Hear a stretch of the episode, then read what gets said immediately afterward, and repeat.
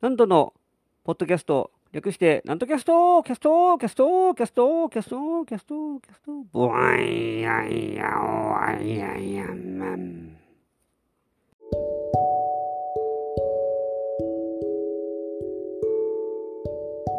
はい、皆様ご機嫌いかがでございますか上方講談界の宮根誠二こと、食堂なんとでございます。さあ、もう9月も終わりでございまして、えー、いよいよ10月になろうとしております。運動会シーズンですね。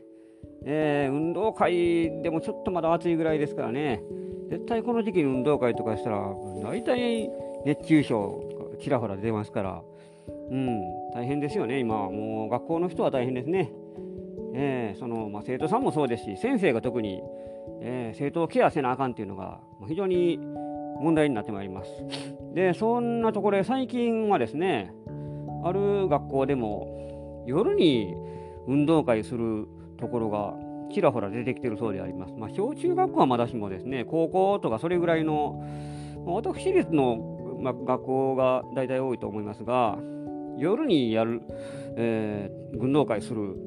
これがなかなか盛り上がるそうでありまして、えー、なんか昼間にやるよりも、えー、夜になるとちょっとテンション高まってみんな、えー、より一層やる気が出てですね、こうもうほんま興奮状態のようになるようであります。なんかテレビでやってましたからね、この間。うん、まあ、そう、逆にそうせざるを得ないところもありましたけども、まあ、副産物ですかね、それは言うたら。うん、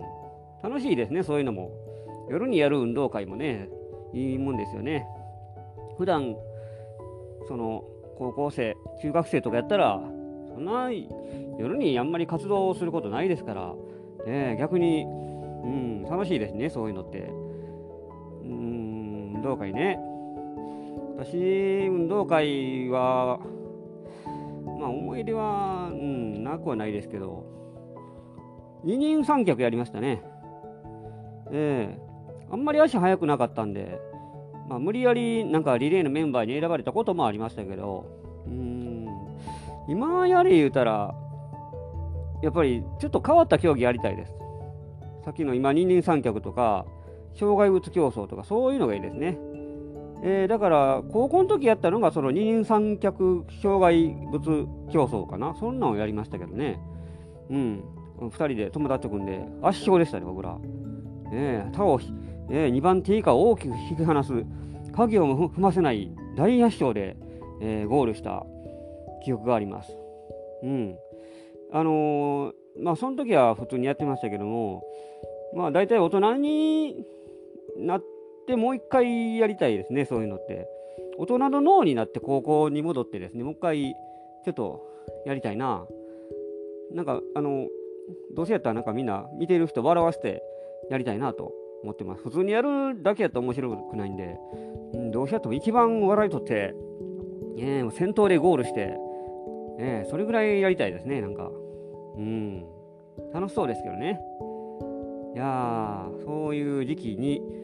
なってまいりました。運動、運動をしているでしょうか、皆さん。運動嫌いな人ももちろんいるでしょうが、運動といえば、何と言ってもお相撲であります。運動の極致と言えるかもしれないですね。お相撲、貴景勝が見事に優勝いたしました。大関で15 11勝4敗でしたから、うん、まあ成績は、うん、もうちょっとね、勝ってほしいところですけども、まあ、なんとか面目を保ったというところでありましょうか。えー、優勝決定戦までやったんですよ。平幕の熱海富士とですね、優勝決定戦をして、えー、まあ、どうにか勝つことは上がったんですが、最後のちょっと内容が良くなかったんでね、あれは。ほんまにはっきり言うと。あれはちょっと、うん、結構批判されてます。批判、うん、批判というかね、その親方衆からも、あの最後の相撲はあれはちょっと良くないと、はっきり言われてます。うん。立ち合いで変化して、もう叩き込みで勝ちましたから、大関と平幕なんだから、やっぱり大関は大関らしくですね、これから横綱を目指すという力士なんだから、相手の当たりを正面からもう受け止めて、それであの勝ってほしいというのが本音でしょう。うん、見てる方もお客さんもちょっとがっかりして、あーっていう、えー、歓声とため息が半々ぐらいな感じでしたね。うん、なんか、なんかちょっと複雑な感じの優勝でありました。まあ逆に言うと、本当に大関の面目を保つ、保つことが、もう保たないかん、優勝以外はもう失格やというぐらいの気持ちやったんでしょう、おそらく。もう勝つためには手段を選ばないという意味では、まあまあ、それはそれで良かったのかもしれないですが、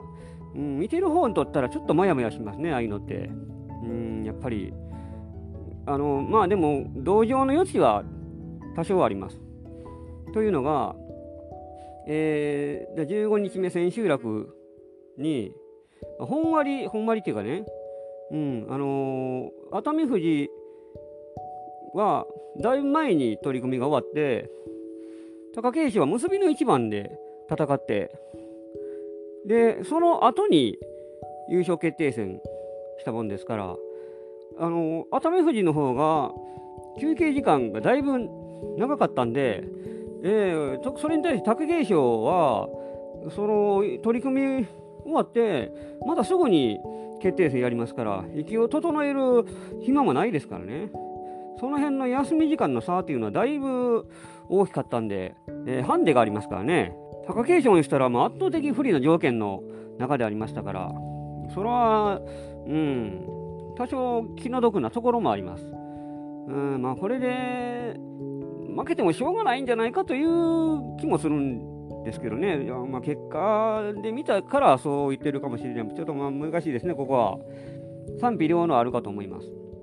まあでもとにかく、えー、もう来場所、もっと勝てば優勝できたら、ひょっとしたら横綱になれるかもしれないですが、まあ、今回の内容を見てたら、ちょっと横綱無理だろうなというのは私は正直な感想でありました。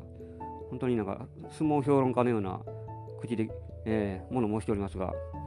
世間の皆様も、世間の相撲ファンもおそらく同じ意見かなと思います。ファンの人にはすみません。貴景勝ファンの人にとったら、これはごめんなさいですけども、えー、優勝、素直に優勝を喜んでやりなさいと、祝福しましょうと言いたいところですよね、そら。うん。まあね、いろいろ意見があるもんでございます。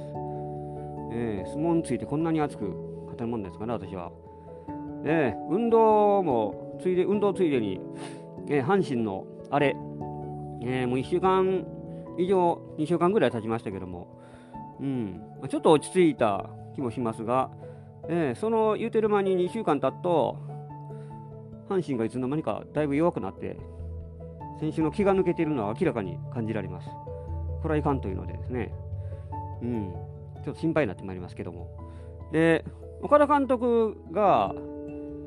試合中とかにいつも飴を舐めてるんです。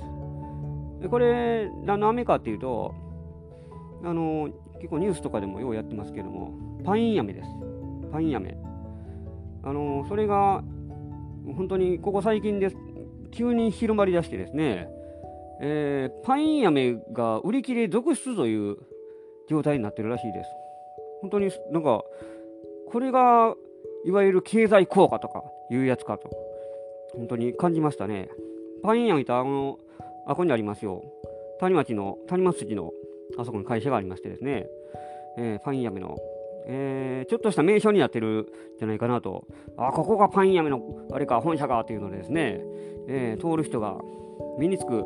ところにございます。えー、それをパイン飴が、えー、売れに売れて、えー、今ネットでもかなり売り切れ状態だそうでありまして、えー、なかなか手に入らないそうでありますよ。いやそんな人気になると思わなかったでしょうね。いきなり、そんな、そんな、めちゃくちゃ売れる商品という感じでもないですけどね。パイン飴はまあ、長いですからね、言うたら歴史が。うん、割とまあ安定して、人気だと思いますけども、安定してるからこそ、そんな爆発的に今回みたいにですね、売れるとどうしていいか分からなくなりますね、こんな。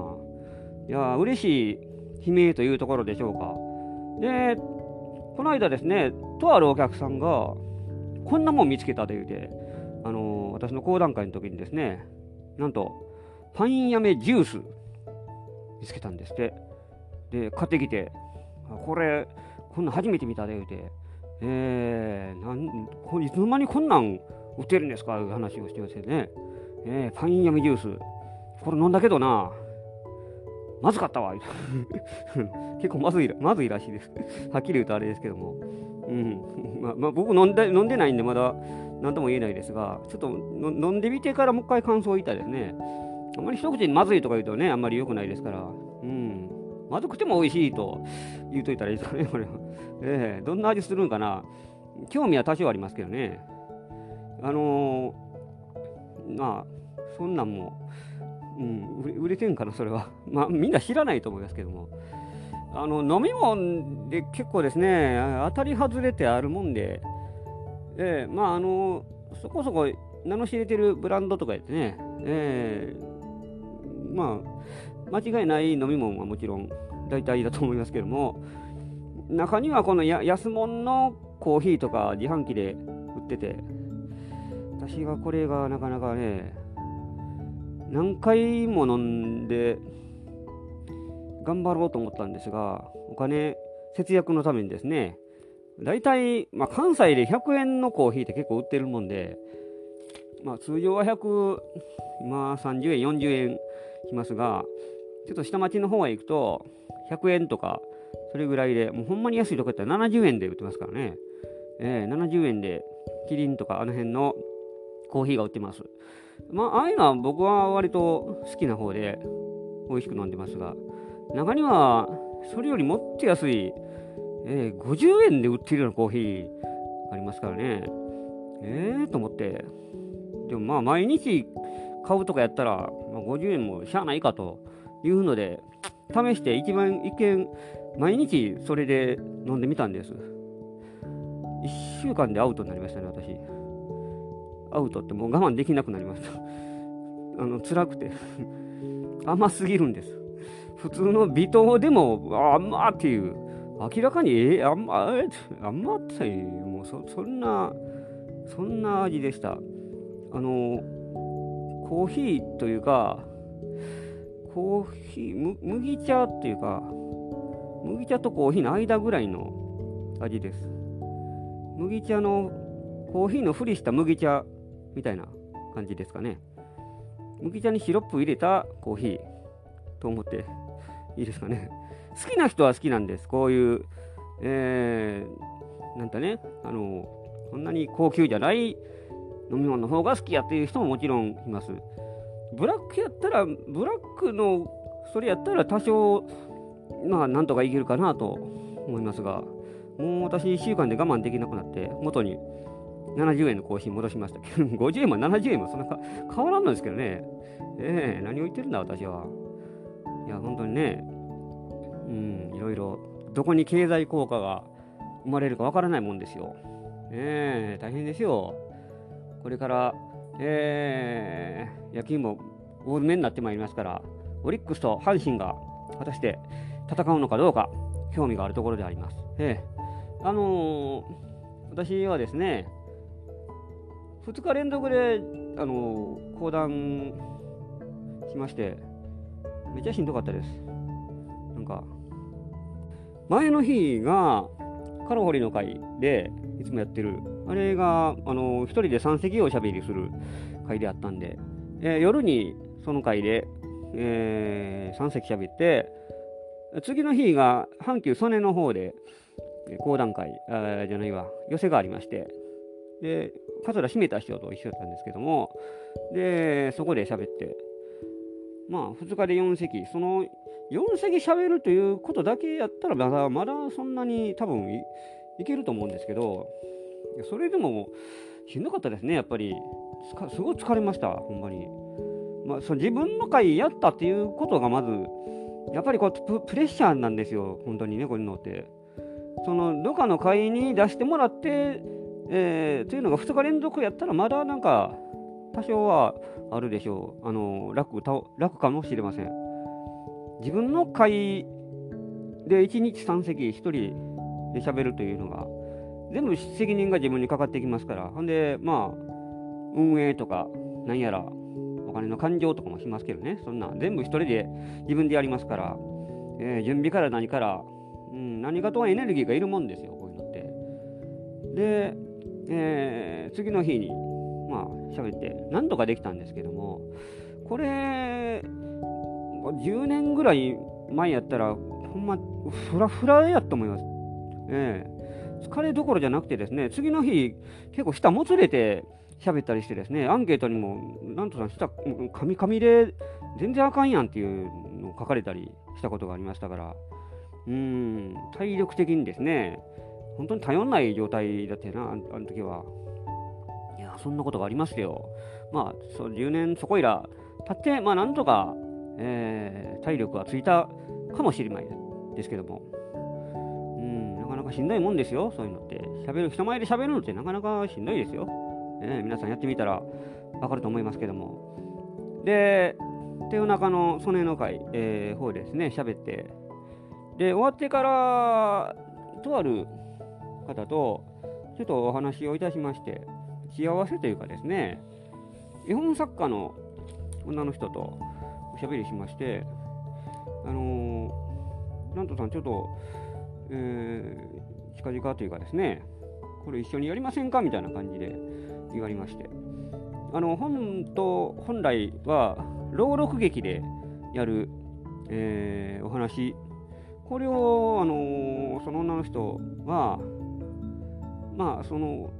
保育園かどっかにで慰問慰問っていうかですねそういうので、えー、やってるとか、えー、あの出向いてですねやってるそうででそれをもっと違う形でできないかというので持ちかけられたんです。で浪曲でやろうかというのを最初思われたそうですがで浪曲のとある、えー、方にまあ、とも話したそうでありますけども、うん、浪曲はちょっと敷居が高いかなということをおっしゃってましてですね、でそれ上で、今回、その方も初めて講談を聞かれたそうでありまして、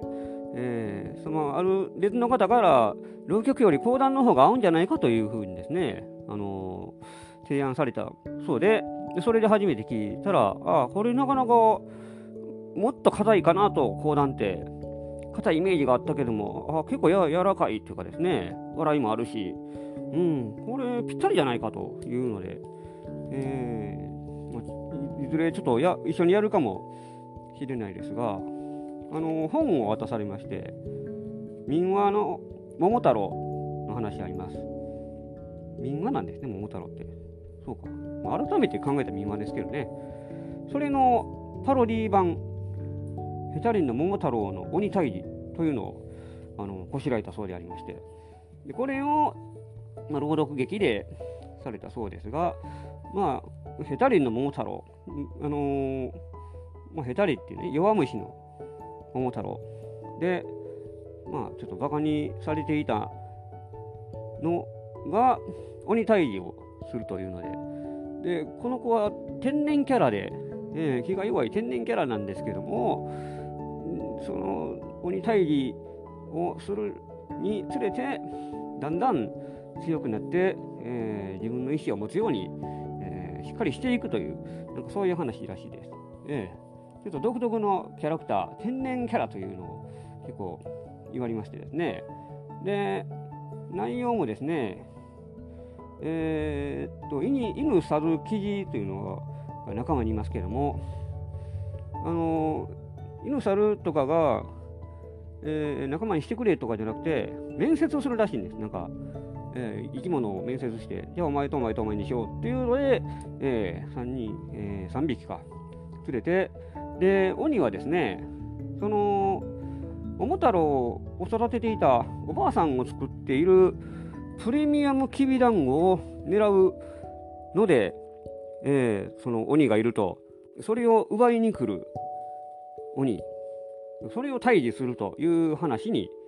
えー、なっているそうで、で、鬼は鬼で、もう単なる悪い鬼とかじゃなくて、えー、鬼は鬼で、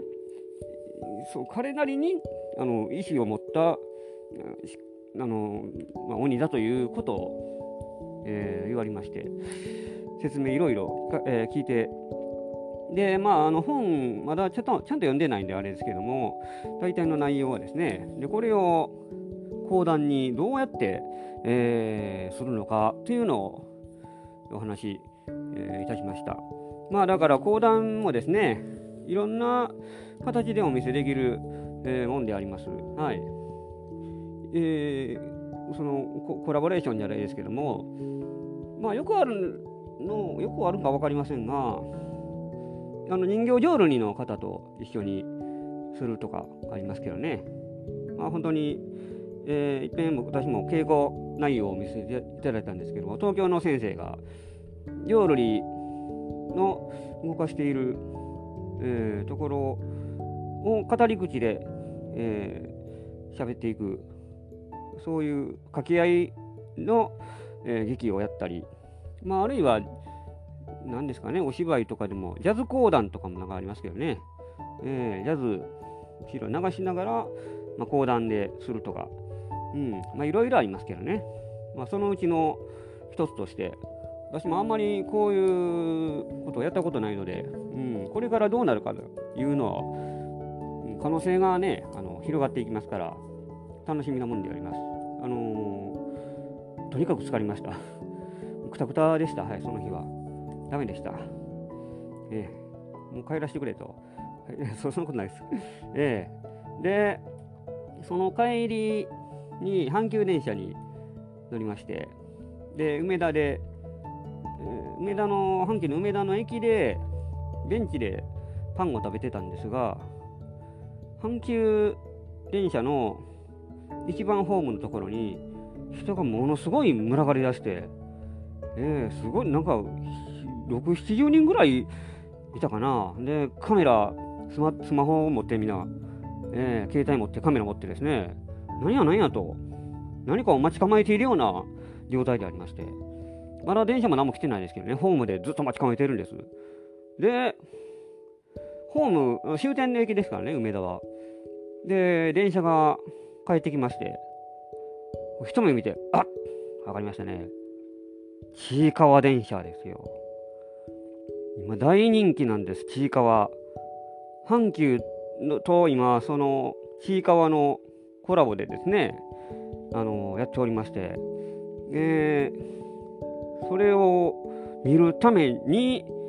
撮影するためにみんな群がって、えー、それで、あのー、結構運行に支障をきたすぐらいのなんか最近ひどい時やったらそうそうなるらしいですけどもそれぐらい人気なんですバシバシ撮ってましたねみんな、えー、うさぎ電車やったかなちいかわちいかわ詳しく知らないんですけども時々遭遇するんです、私も。あの、運転台にちいかわの人形が置いてですね、で、ラッピングしてあるんです、その側面にもで。えー、それを、あ見て、撮って、で、電車の中も、え、広告から何から全部ちいかわだらけでありますからね。もうファンにとったらたまらないんです。これもうテンション上がるわっていうので。もう毎日もう通勤とかで疲れてもう嫌な気持ちになるけども、この電車乗ったらほんまに朝から元気になるわいう人が、あのー、多いです、最近。それぐらい人気で、えー、コラボレーション何が当たるか分かんないですね。それを取るために、よそから来る人も結構多くいらっしゃいますからね。その地方、地方っていうかね、うん、地方ですよね。関西圏内じゃない人、阪急沿線じゃない人もですね、えー、よその地域からも取りに来る人がいるぐらいで、それぐらいの人気なんです。ちいかわ大人気ですからね、今。私も、うん、なんかにあやかりたいですね。うん、ちいかわぐらい人気出たら、私はもう、それはスーパースターですよね。ええなんととちいかわでコラボできたら一番最高でしょうね、それは。うん。桃太郎、桃太郎っていうかね、桃太郎、桃太郎どこ行ったんや。まあ、最近だからそうやってですね、阪急も、ちいかわとか、この間ミッフィーやってましたけどね、ミッフィーと、すみっこ暮らしもやってましたけど、ええ、最高やってコラボで、えー、キャラクター入れてやるのが流行ってるようであります。うん、私もまあそうやってですね、その、今言ったように、えー、絵本作家の人とコラボして、えー、いずれやるということになるかなという感じであります。はい。まあ、こうやってですね、2つのものが入り混じって、えー、化学反応を起こせば、これはもう世間を動かす一大ブームに、えー、なるんじゃないかという話を今日はお送りしてまいりました。はい。えー、フリーペーパー読めた読めたかったな、今日。南海電車のナッツを手に入れたんですけどね、えー、南海じゃなくて阪急電車の話しまししまいましたから、えー、また次回以降にすることにしましょう。はい。えー、今日はこういったところです。